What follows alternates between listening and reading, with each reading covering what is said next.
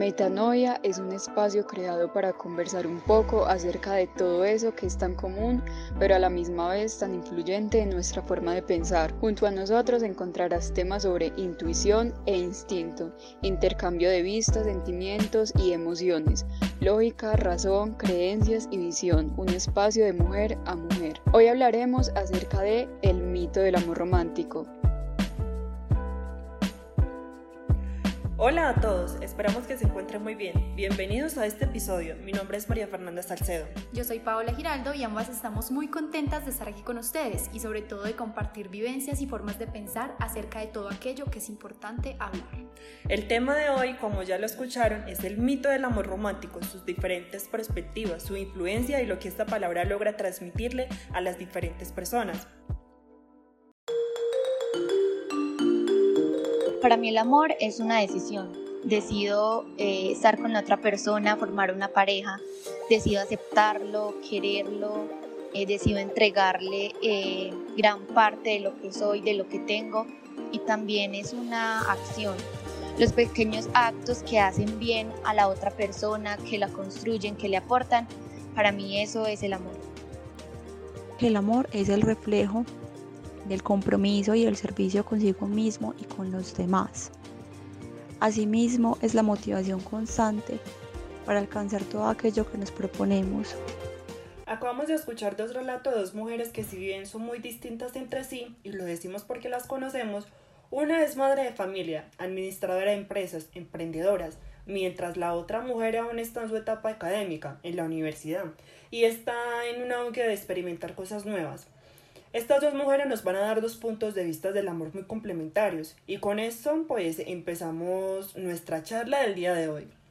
Entonces, Mafi, ¿cuál es el mito del amor romántico? Eh, voy a utilizar una definición respecto a este concepto que nos da Marcela Legardi. Ella es una gran activista del feminismo latinoamericano y dice lo siguiente. A las mujeres nos educan sistemáticamente para ver el amor de pareja como el centro de nuestras vidas. Y esto se relaciona al mito en el sentido de que nos han vendido una idea del amor, yo diría que muy omnipotente. El amor romántico es casi una necesidad. Pese a que en este momento las dinámicas han cambiado mucho, de todas formas es algo que ya está muy instalado en el corazón de la sociedad. Yo creo que nos condiciona desde una suposición, desde una expectativa que se supone que todas deberíamos cumplir y encajar. Les preguntamos a alguna de nuestras amigas, compañeras y mujeres de nuestras vidas que pensaban acerca del amor. No las condicionamos porque queríamos que fuese una respuesta muy espontánea, muy desde su vivencia. Aquí algunas de sus respuestas. Yo pienso que es importante amar de una manera desprevenida, desprendida e incondicional. Entregarnos sin reserva viviendo el presente, viviendo cada relación que podamos afrontar de la mejor manera, entregando lo que tenemos en el corazón, siendo el reflejo honesto de lo que realmente quisiéramos también recibir de una u otra manera porque el amor es recíproco, teniendo en cuenta que no hay que dejar de ser siempre para complacer, sino al contrario complementarse para lograr el objetivo de una relación sana, y que beneficie a las personas involucradas. El amor es el sentimiento que puede llegar a hacer grandes cambios. Tener amor hacia una persona y que sea mutuo da resultado de perseverancia, sinceridad y lealtad. Bueno, yo creería que el amor todo lo puede, sí, pero el amor de verdad. El amor genuino, el amor sincero, el amor real. ¿Por qué? Cuando amamos, o sea, Gracias al amor estamos en este mundo, gracias al amor somos creación y cuando hacemos las cosas con amor se nota, se refleja, se ve, se siente.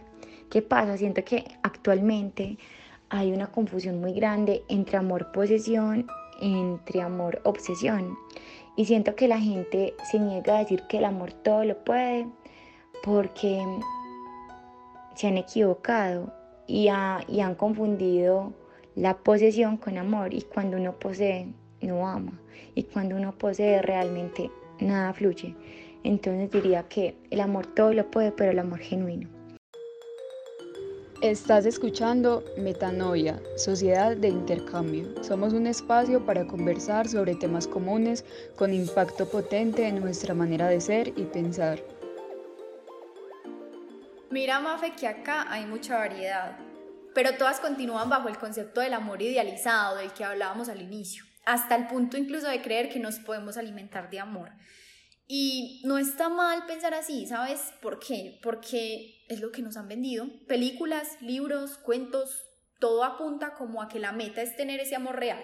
Mm, ese amor romántico e incondicional en el que pese a todas las dificultades, pues terminamos besándonos con nuestra pareja bajo la lluvia muy románticamente. Pues Pau, es complejo este término del amor romántico. Es más, yo creo que en últimas, desde el día que nacemos nos condicionas a que el amor debe ser visto, de sentirse de tal manera, mm, debe ser soñado, debemos comportarnos con ciertas maneras. Claro que dejando claro que cada persona tiene unas vivencias y unas formas de creencias que le hacen pensar un concepto del amor, ¿cierto? Pero en últimas es un sentimiento que pasa de generación en generación.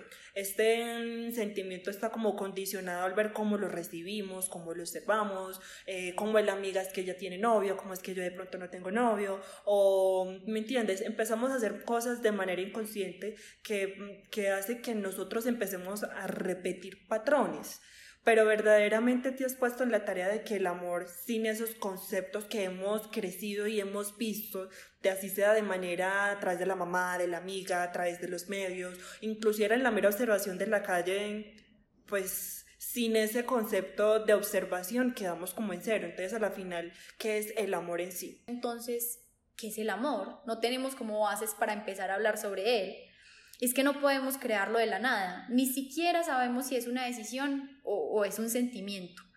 Pero sabes que sí me gustaría y es que como mujeres también empezáramos a consumir más conscientemente y, y, consumir en todo sentido, tanto lo que nos venden con intención como lo que escuchamos que igual es consumir. Traigo a la mesa, de pronto en este caso, una recomendación para todas eh, las que nos oyen, para ti también. No sé si has tenido la oportunidad de ver esta película de Historia del Matrimonio. Es con Adam Driver y Scarlett Johansson. Para mí, esa película se desvincula totalmente del cine tradicional del amor romántico y básicamente porque trata de un divorcio. Y como el amor no es incondicional, no, no es para siempre, y que después de que la pareja se besa el día de su boda, pues se vienen más días y de todo tipo, no solamente bonitos, también hay días grises. La historia no termina ahí. Pau, a propósito de la película que hablas de Historia de un matrimonio, tenemos la apreciación de Estefanía Valencia. Siento que ella nos va a dar un punto desde su especialización. Ella es psicoterapéutica especializada en el tema del núcleo familiar y creo que es funcional el aporte que nos regala a todas como mujeres, no solo desde el concepto del amor como pareja, sino cómo este amor se mueve en todos nuestros ámbitos de la vida. Una relación sentimental se debe basar en respeto y cuando este no existe, no hay manera alguna de poder sobrellevarla y resulta convirtiéndose en algo nocivo para ambas partes. Las relaciones sentimentales funcionan como un acuerdo y una decisión que toman dos personas para compartir la vida, de tal manera que todo lo que se debe dar eh, debe ser recíproco y equitativo.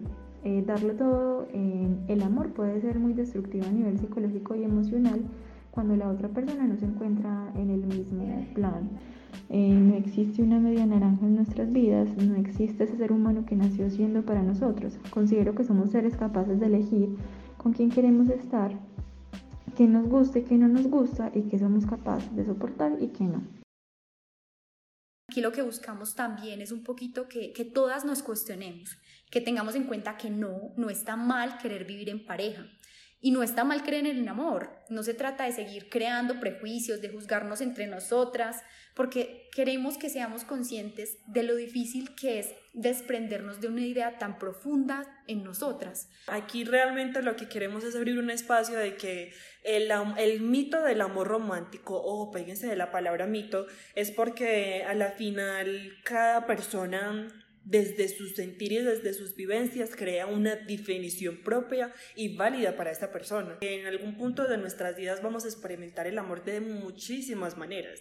Es decir, algunas la van a experimentar más jóvenes, otras en la adolescencia, en los 20, en los 30, desde la adultez o en la vejez. Realmente para el amor no hay una edad, no hay una situación, no, no es esa generalización o idealización que nos venden los cines o nos venden eso, que usted se debe estar casando a tal hora o es que usted se debe casar a tal día. Pues que si te divorciaste pues ya fallaste. Ya fallaste, no, el, el amor viene de, diferentes formas, pero el punto es que el amor sí o sí nos va a tocar las puertas a todas. Así que, querida, si sientes que el día de hoy no te has enamorado, créeme que el día de mañana o en unos años o el día que tú menos lo esperes te va a llegar. Eso es un hecho. Y ya como para terminar, me gustaría hacer la aclaración de que primero nos enamoramos de nosotras mismas y ahí sí nos enamoramos de alguien más. Porque nuestra prioridad debemos ser nosotras. Pero yo creo que eso ya es un tema para otro episodio. Entonces nos vemos pronto y esperamos que les haya gustado mucho. Así es, nos despedimos. Un fuerte abrazo.